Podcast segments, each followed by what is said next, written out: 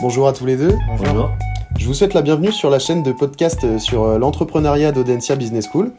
Alors moi je m'appelle Brieux Guillou, je suis étudiant à Audencia en master spécialisé marketing, design et création. Et euh, donc aujourd'hui j'ai le plaisir d'accueillir euh, Titouan Pinel et Simon Barrault, donc les cofondateurs de la société À vos couverts, qui sont venus euh, partager avec moi leur vision sur la croissance durable.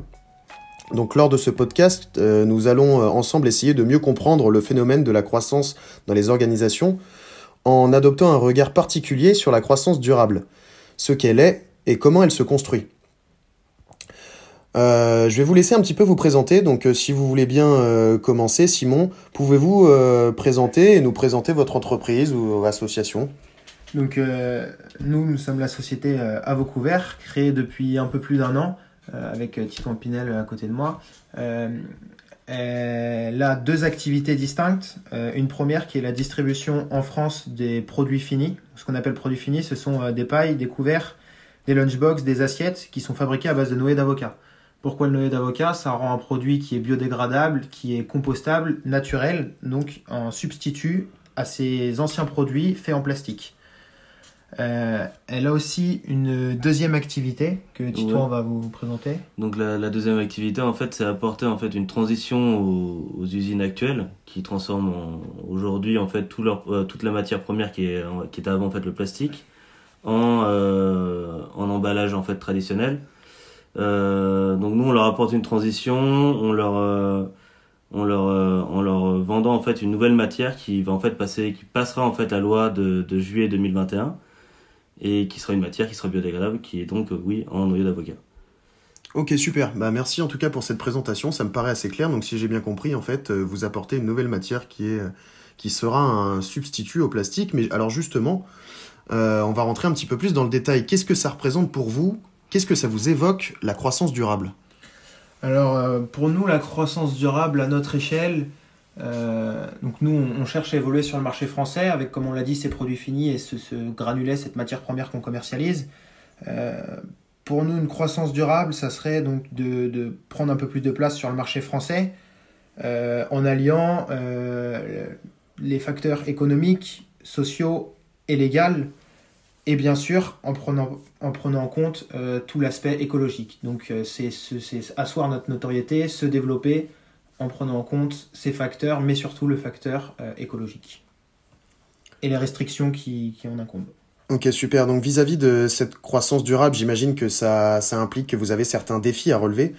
Euh, donc précisément, en fait, quels sont euh, dans votre organisation les défis relatifs à la croissance et euh, dans quelle mesure une approche durable, en fait, pourrait permettre de relever euh, ces différents défis? Ben déjà, euh, ben nous déjà on va en fait on va remplacer déjà le plastique, donc on a le plastique va être interdit, donc ça fait déjà une concurrence en moins. Mais euh, ça ça crée énormément de concurrence. On a beaucoup euh, différentes matières comme la nôtre, comme le PLA qui est de l'amiant de maïs, le canne à sucre. Euh, donc nous en fait le défi, le réel défi, ça va être euh, de réussir à, se faire connaître dans dans toute cette concurrence. Donc concurrence dans laquelle nous sommes persuadés que nous avons notre place euh, dans, dans, le marché parce que euh, voilà nous on a quand même des, des, des qualités parce que voilà nous on recycle un déchet qui ne participe pas à, enfin on participe pas à la, à la déforestation on ne on n'utilise pas de denrées alimentaires euh, comparé à la, la totalité de nos concurrents donc euh, c'est pourquoi nous aujourd'hui on, on, reste quand même persuadé qu'on on a quand même une matière aujourd'hui qui pourra avoir le, le mo- monopole dans, dans le futur. Euh, au niveau des défis qu'on doit relever, euh, je vais en citer quelques-uns d'autres. hein. Il y en a quand même des nombreux euh, qui, vont avec la création d'une startup de nos jours. Il y a forcément de nombreux défis.